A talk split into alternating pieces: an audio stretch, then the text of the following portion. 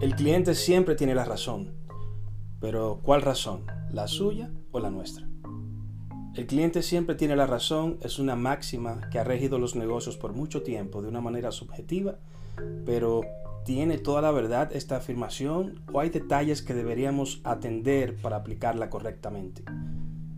Mi nombre es Radamés Fernández y este es el podcast Hablemos sobre, donde estaremos abordando temas sobre tecnología, ciencias, negocios y emprendimiento.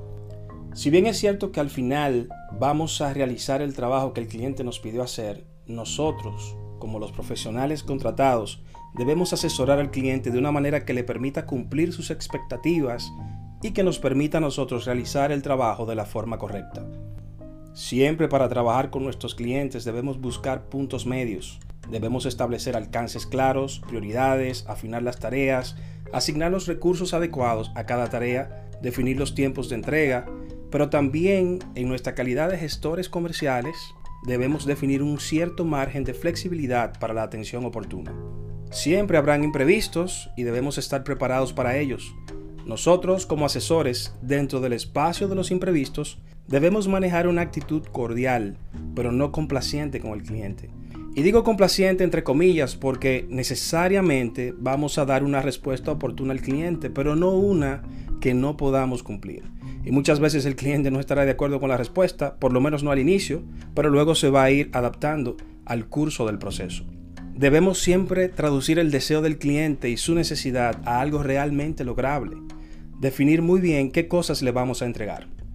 Porque esto es lo que le va a decir al cliente, no solamente lo que él nos planteó con sus ideas, sino lo que verdaderamente le vamos a proveer.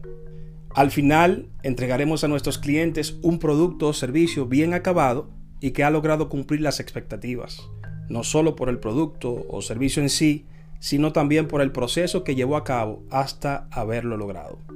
Porque, ¿qué es lo que verdaderamente deberíamos procurar lograr en nuestra relación con el cliente? Cuando estamos entregando un producto o servicio? Bueno, simple. Dejar las puertas abiertas para que el cliente se fidelice con nuestra solución, pero sobre todo con la honestidad que le hemos brindado. Al final, no estamos buscando clientes de un solo proyecto, queremos estar en todos los proyectos del cliente. Bueno, no olvides suscribirte a nuestro podcast en las diferentes plataformas. Consíguenos en Spotify, Apple Podcasts, Anchor, Google Podcasts como Hablemos sobre. Eso es todo por hoy. Esperamos que estas informaciones hayan sido de utilidad para ti.